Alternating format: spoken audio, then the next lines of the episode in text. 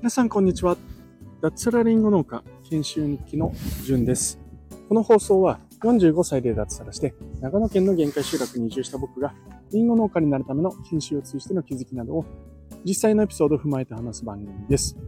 この番組は Web3 上に農村を作るトマジョダオの提供でお送りします。トマジョダオでは6月9日、ロックの日に CJA という、えー、いっぱい NFT を発行いたします。はい。皆さんおはようございます。2023年2月18日土曜日ですね。今日は僕は休みということで、はい。朝ですね、ずっとブログを書いていたんですけれども、えー、ちょっと疲れてきたので、休憩も兼ねて外を散歩しながら、スタンド FM を今日も配信していきたいと思います。えー、今日のお話はですね、みんなのお財布ってすごいというお話をしたいと思います。みんなのお財布って何だっていう方いらっしゃると思うんですけども、今日まさにですね、僕は、えー、そのことについてブログ記事を書いておりました。タイトルはですね、NFT が起こす革命、クリプト忍者ナウンズの凄さと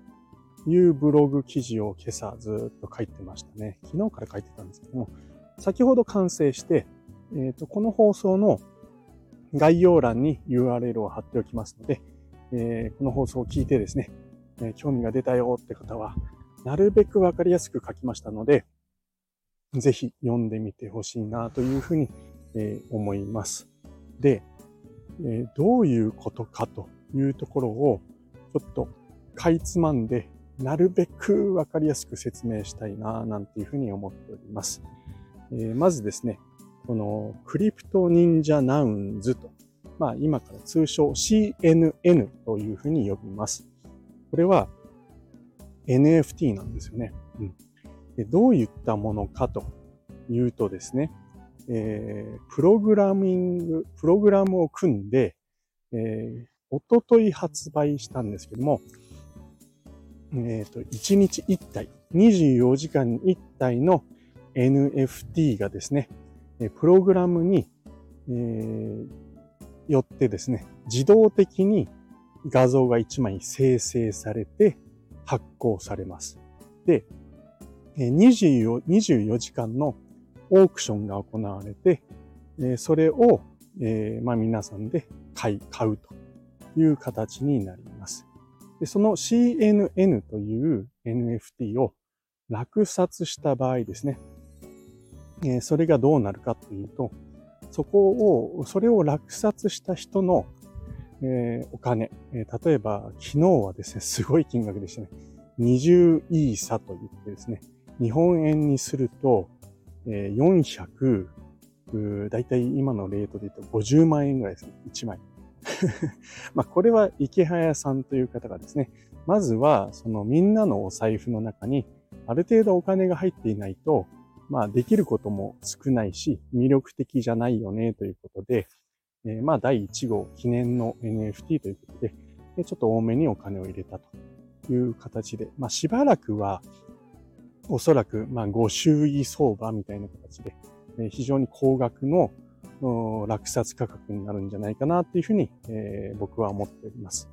えー、早速今日、2体目がですね、えー、おそらく昼ぐらいに、え落札されるんですけども、現時点での価格が15イーサとで、えー、だいたい350万円ぐらいですかね。はい。すごい価格ですよね。はい。で、まあ、その落札された、えー、昨日の460万円ぐらい、えー、あるいは今日落札されるであろう、まあ、400万円近くになるんですかね。多分、まあ、タジさんという方が落札者で今トップに走っていたので、まあ、350万円は硬いというところで、まあ、合わせて800万円ぐらいですかね。それがどこに行くかというとですね、えー、みんなのお財布に入ります。100%ですね。はい。で、このみんなのお財布ってなんだっていう話なんですけども、これはですね、忍者 DAO という NFT コミュニティがあるんですよね。で、ファウンダーは池早さんという方なんですけども、まあそこのみんなの共通のお財布になるわけです。はい。で、えどうやって使うかというと、この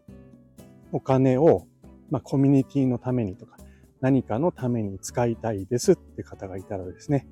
えー、提案をするんですねで。この提案する権利というのは、今言った CNN という NFT を持っている人だけが与えられる権利になります。だから現時点では、第1号を落札した池早さんのみが提案する権利を持っているという形ですね。うんまあ、これが毎日毎日こう発行されていくわけですから、え落札者はどんどん増えていくと。え例えば100日後をですね、まあ、同じ人が買うことももちろんできるんですけれども、まあ、その場合は2票ですね。はい。で、まあ、仮にですね、同じ落札者がいなかった場合、まあ、それは多分ありえないんですけども、まあ、100人に落札をされました。100日後ですね。はい。そうすると100人が、えこのみんなのお財布を使って何かしたいという場合に提案ができるという形ですね。はい。で、例えばそこの時点でですね、2000万円みんなのお財布に入っていたとして、そのうちの100万円を使って何かですね、したいですよって手を挙げるんですよね。落札した人が。そうすると、それがですね、投票にかけられます。でこの投票もですね、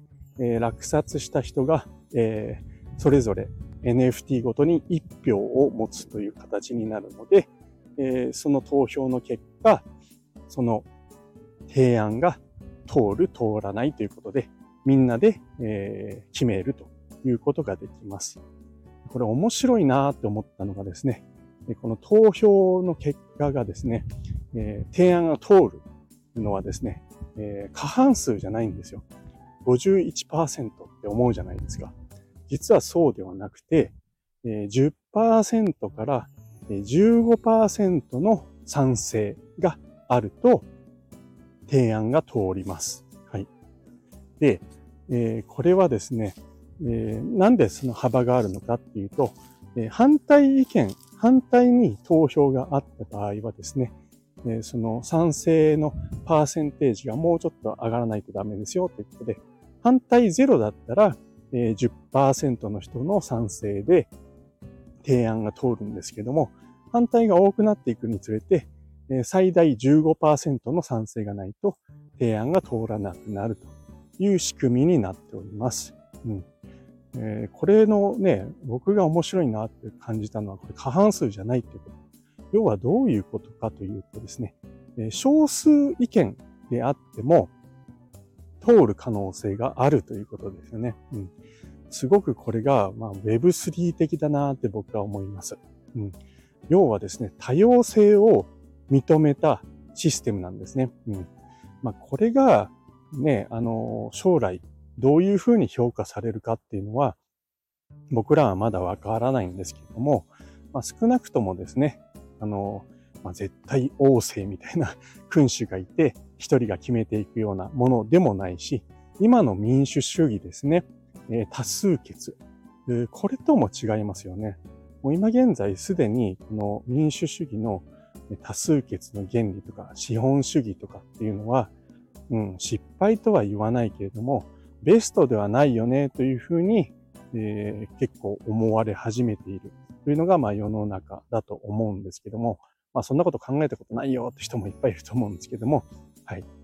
まあそんな新たな取り組みですよね。うん、これって僕はですね、すごい革命だと本当思っております。えー、みんなの共有資産を持ってみんなででそこに関わりながら、えー、進めていくっていうのは、これは、うん、ある意味なんか小さな自治体ができたような、そんなイメージで僕は捉えております。で、これは、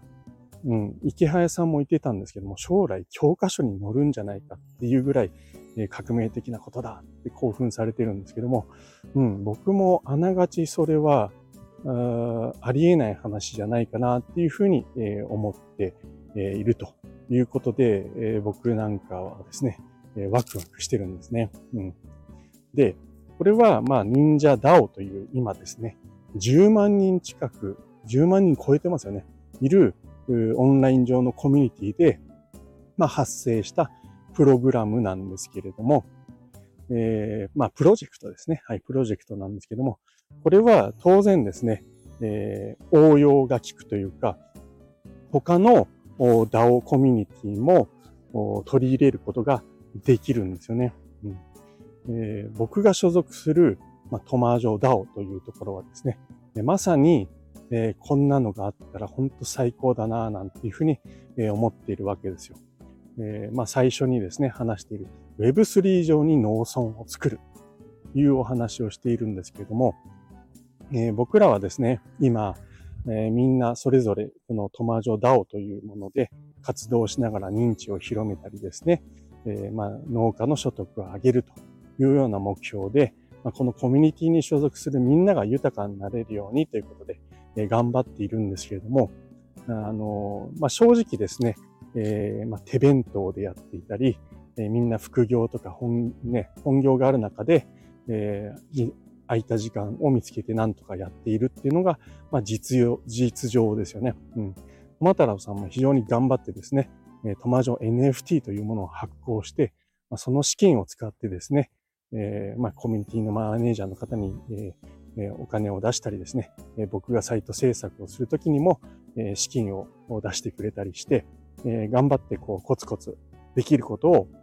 やっているんですけれども、まあ、まだまだですね、え、なかなか資金的には、え、僕らはま弱小なコミュニティなので、え、辛い部分があって、それぞれのですね、え、頑張りとかですね、え、隙間時間とかの、ま、協力のもと、本当コミュニティメンバーみんなのちょっとずつ集めたですね、時間、力、パワーを使って、コミュニティをなんとか良くしていこうとしているんですけれども、うん、いかんせんですね、えー、なかなか忙しかったり、資金的に難しかったり、まあいろんな問題があるんですよね。うん、けどこのですね、えー、このナウンズという仕組み、えー、を使えばですね、えー、もちろん応援される必要があるので、まあ、資金を提供してくれる人っていうのがいないとダメなんですけども、まあ、非常に、えー、僕らトマジョダオ Web3 上に農村を作るというところの Web3 のこの農村にみんなの共有の資産ができるっていうのはすごく相性が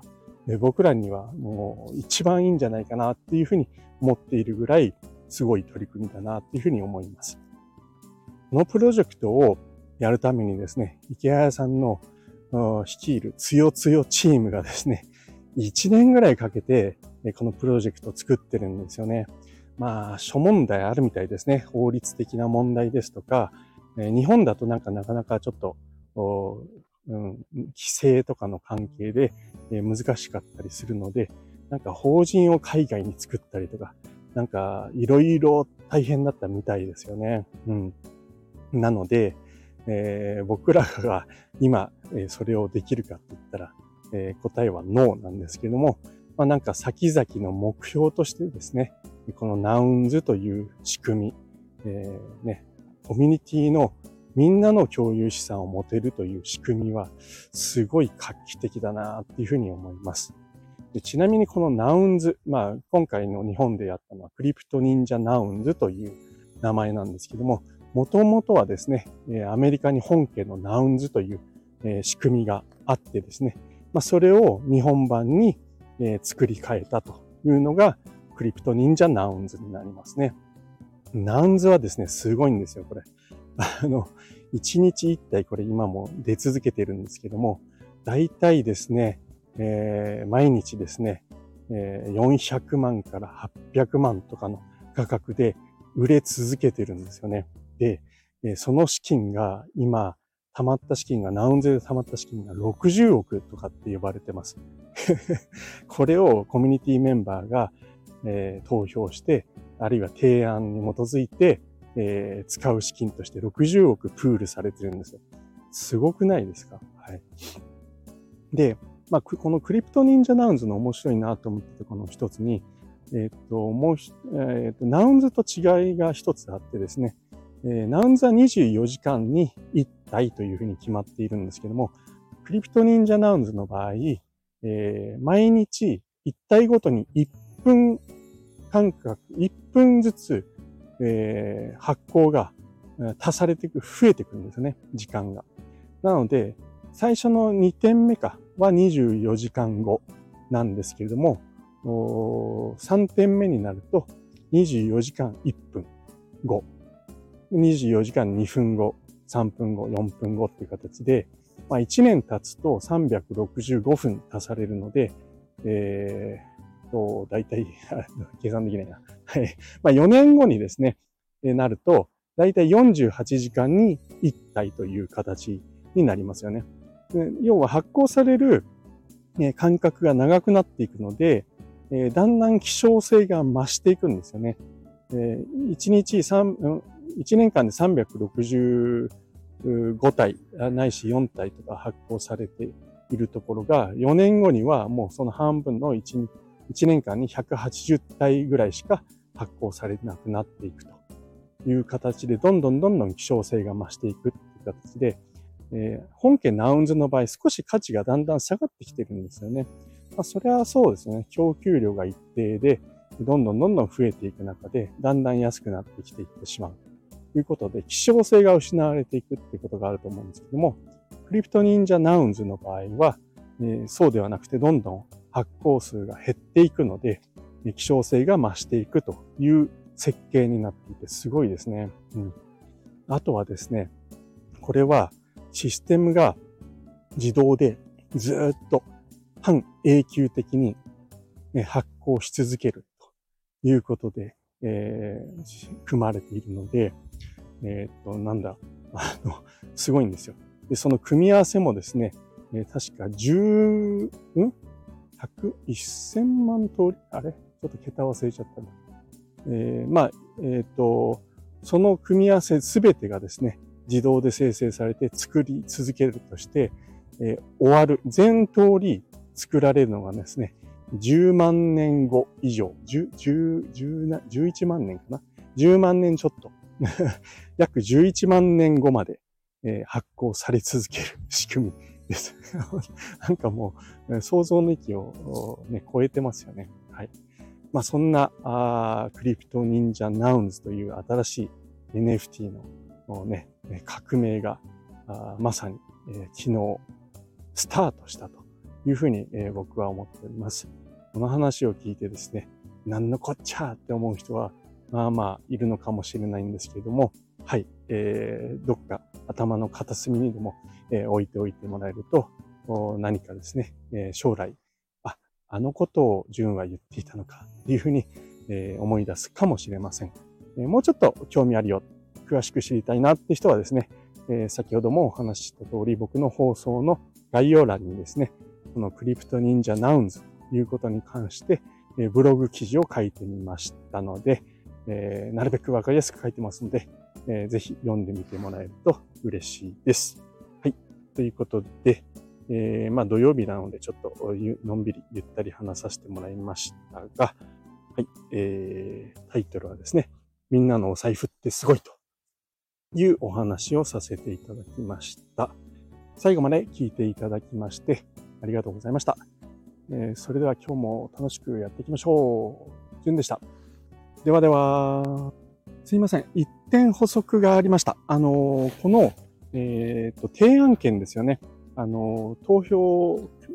権ではなく提案する、何かやりたいよっていうプロジェクトに対して提案する権利が、の NFT、CNN という NFT を持ってないと、まあ、できないというお話で、じゃあ俺には関係ねえやって思う人いっぱいいるんじゃないかなっていうふうに思ったんですけども、これは、えー、まあその通りなんですけれども、この CNN をですね、落札した人、この人にですね、お願いをしたり、一緒にですね、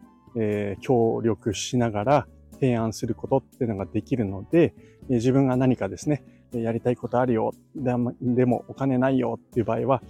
その CNN を持っている人にですね、え、まあ、協力を呼びかけて、何かいいことをしたい、その DAO のために、コミュニティのためになることをしたいって方は、提案は、まあ、協力を得られればできるっていうことなので、はい、え、決してですね、え、この CNN という高額の、今、今は高額の NFT なんですけども、それがないと提案できないというわけではないということで、まあ、皆さんもですね、関わることが、えー、まあ、そういった形でできるんじゃないかなというふうに思います。あと、まあ、先ほどちょっとお話ししたんですけども、今は、まあ、ご祝儀相場で非常に高く、高値で、えー、取引されているんですけども、まあ、オークションで落札されているんですけども、まあ、これが価格どうなるかっていうのは、まあ、わからないですね。これから、まあ、供給が増えていくにつれて、えー、もうちょっとですね、価格が、えー、落ち着いてくるというふうに、えー、僕は見ております。まあ、うん、どうなるかは誰も予想できないんですけれども、まあ、もう少し、え、安い価格、リーズナブルな価格になるという可能性もありますので、まあ、そういった場合はですね、え、落札、自分が、え、落札できる価格になった場合は、その提案権も得られるようになるというふうに思いますので、はい、え、僕はこのプロジェクトを、これからも見ていきたいなというふうに思います。あともう一つですね、これのプロジェクトのすごいところは、えー、っとですね、この落札というものは誰でもできるんですよね。別に日本にいなくても海外にいても外国人だろうが誰であろうが関わることができます。はい。なので、えー、まさにですね、地域とか時空を超えてですね、そのみんなのお財布にアクセスすることが皆さんできるようになるというふうに思っておりますので、はい、一応補足をさせていただきました。はい、ということで、えー、はい。最後まで聞いていただきましてありがとうございました。ではでは。